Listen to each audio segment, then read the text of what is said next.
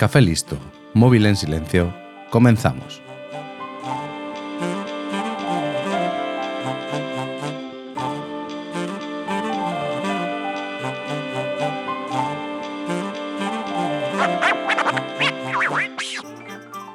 Cuando un país tiene tantos años de historia, acumula en sus espaldas muchas victorias y derrotas.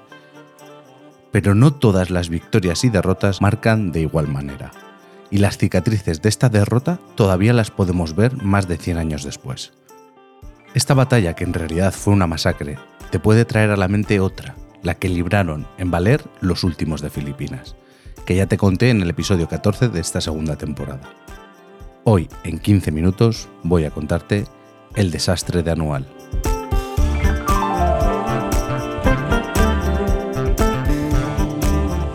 Cuando una batalla ha pasado la historia de tu país con el adjetivo de desastre, te puedes hacer una idea de las consecuencias que tuvo este hecho histórico. Pero como casi siempre, necesitamos contexto. España era, a comienzos del siglo XX, la sombra de lo que fue en cuanto a imperio.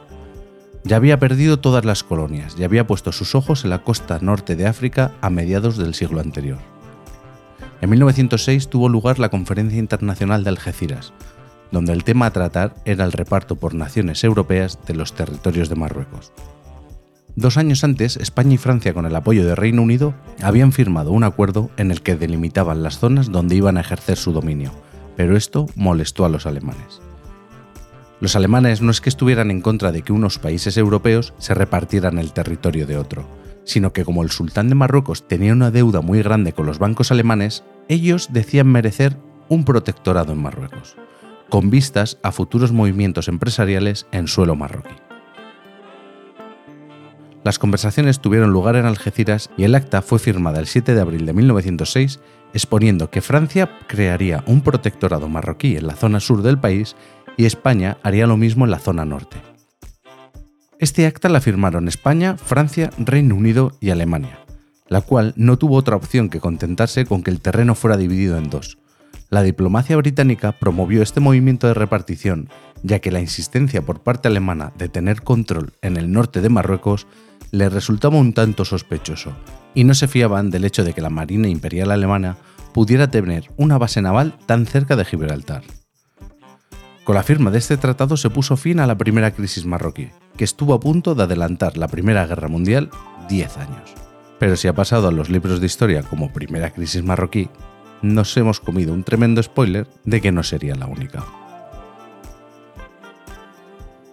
En 1911 tenemos lo que se llamó la Segunda Crisis de Marruecos, cuando estalló una revuelta contra el sultán, que vio como en poco tiempo los rebeldes habían asediado su palacio. España y Francia, como naciones al cargo del protectorado, tuvieron que movilizar tropas para acabar con la rebelión.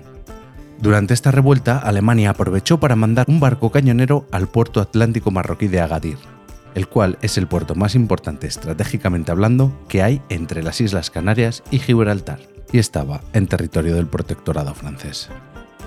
Esto hizo que Francia se lo tomara como una ofensa, por mucho que los alemanes dijeran que habían enviado el cañonero para velar por la seguridad de sus ciudadanos alemanes. Reino Unido, que también estaba viendo la jugada y no quería que volviese a ocurrir el problema de la primera crisis marroquí, apoyó directamente a Francia, por lo que a Alemania no le quedó otra que disculparse por lo que ellos consideraban un malentendido, pero a la vez pedía una compensación por unas supuestas pérdidas alemanas al no poder entrar en Marruecos. Las aguas volvieron a la calma tras la firma de un tratado franco-alemán, en el que estos últimos desistían de su postura marroquí a cambio de algunos territorios en el norte del Congo francés tuvo que pasar otro año para que ya sí Alemania oficialmente reconociera la influencia española y francesa sobre los territorios de Marruecos, cuando se firmó el Tratado de Fez, por el cual Alemania recibiría más territorios en África Central. En el Tratado de Fez, el sultán de Marruecos cedió la soberanía de su país a Francia, y más tarde ese mismo año Francia cedería a España unos territorios en el norte y el sur de Marruecos, lo cual en términos coloquiales fue un marrón muy grande y que se terminaría convirtiendo en un desastre. Pero parece que nadie lo vio venir. Las dos zonas del protectorado español en el norte estaban en las inmediaciones de Ceuta y Melilla, que estaban fuera del protectorado por ser ya territorio español.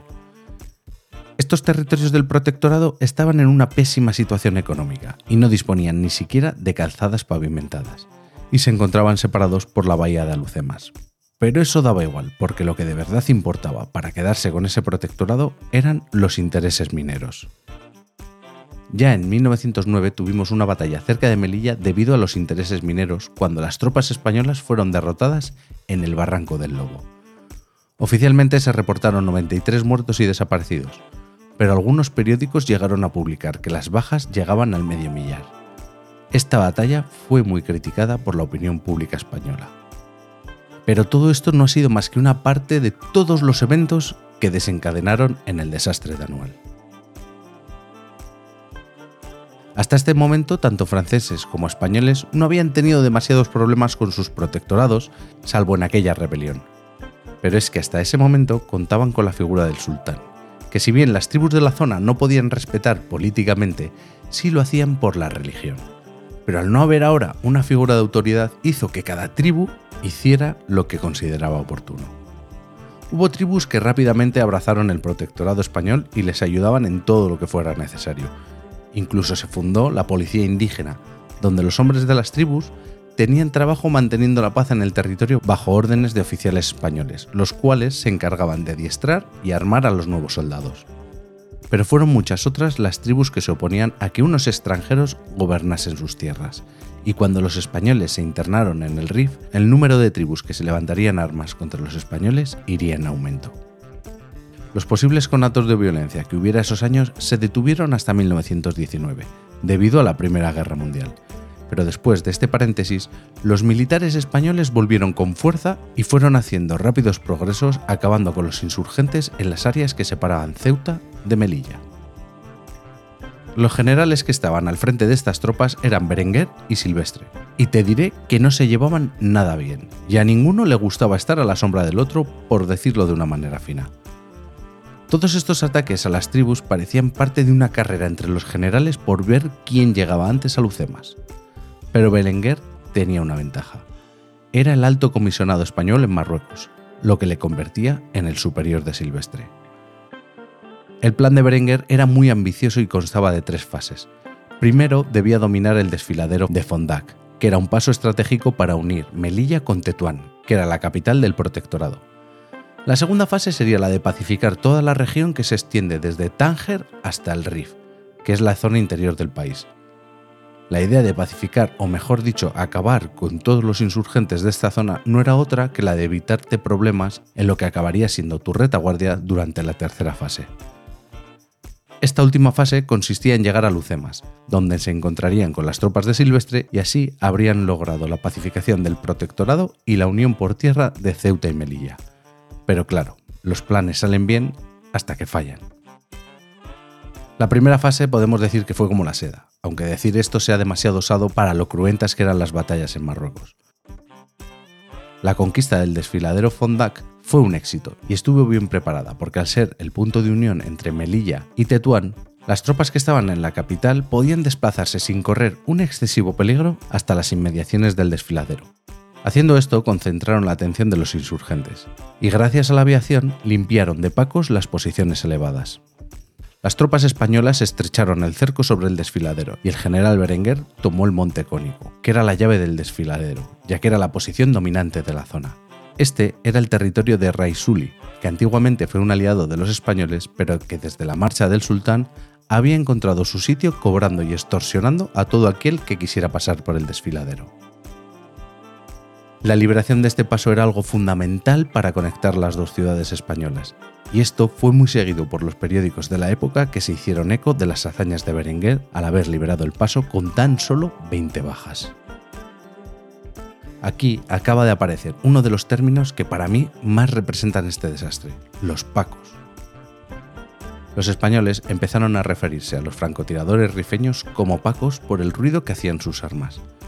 Al disparar el fusil sonaba un pac, y el eco de los barrancos devolvía un co. No es que fuera exactamente así, pero se asemejaba mucho, y empezaron a llamarles pacos, y cuando querían hacer referencia a los momentos en los que los hostigaban los francotiradores, decían que los estaban paqueando. Los rifles que usaban los rifeños eran los mismos antiguos rifles que tenían los soldados españoles, porque como era de esperar, muchos de los indígenas que se rendían y pasaban a engrosar las filas de la policía indígena, a la mínima oportunidad que tenían, desertaban llevándose el equipamiento que más tarde usarían contra los españoles. Alguien que ejemplifica perfectamente los problemas que tuvieron los españoles con los indígenas fue el Gashi. El Gashi pertenecía a la cabila de Beni Madam, esto es un grupo de indígenas que se agrupan en torno a una figura paternal y autoritaria, de hecho el prefijo Beni significa hijos de. Esta kabila pertenecía a una zona cercana a Tetuán y a El Gashi no se le conocía otro oficio que no fuera el de robar. Muchas veces lo atraparon y fue castigado por su propia kabila e incluso acabó en la cárcel. El Gashi era un indeseable dentro de su sociedad y cuando llegaron los españoles a establecer el protectorado, vio una oportunidad para cambiar su vida. Aprovechó que los españoles buscaban soldados para instruirles para que más adelante formasen el ejército de Marruecos, porque recuerda que esto era un protectorado. Es decir, durante el tiempo que durase, la misión de estas naciones era la de ayudar a Marruecos a modernizarse y avanzar, para que cuando esto fuera una realidad, dar un paso al lado y que ellos fueran quienes dirigieran su propio país. Qué bonito es todo sobre el papel. El caso es que el Gassi pasó de mendigar y robar en las calles a pavonearse con su nuevo uniforme.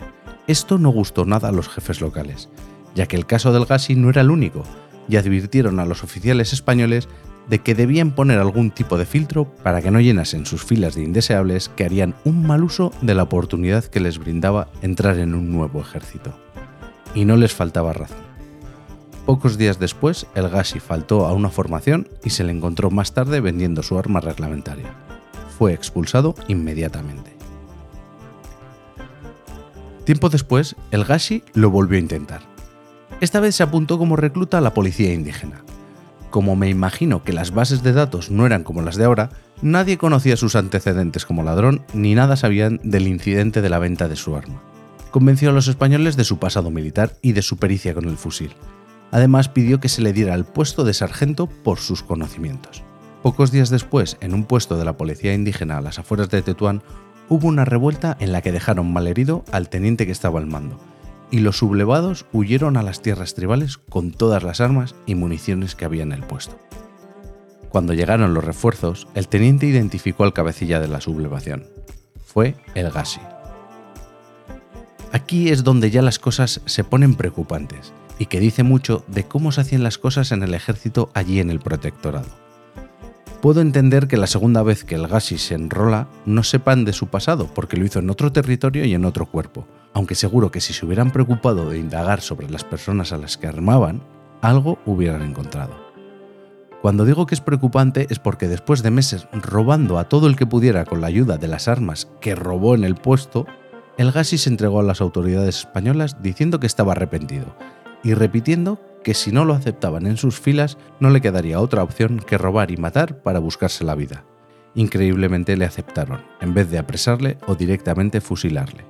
Esta vez le dieron un trabajo de informador sin acceso al armamento, y de nuevo, unos días después, desertó.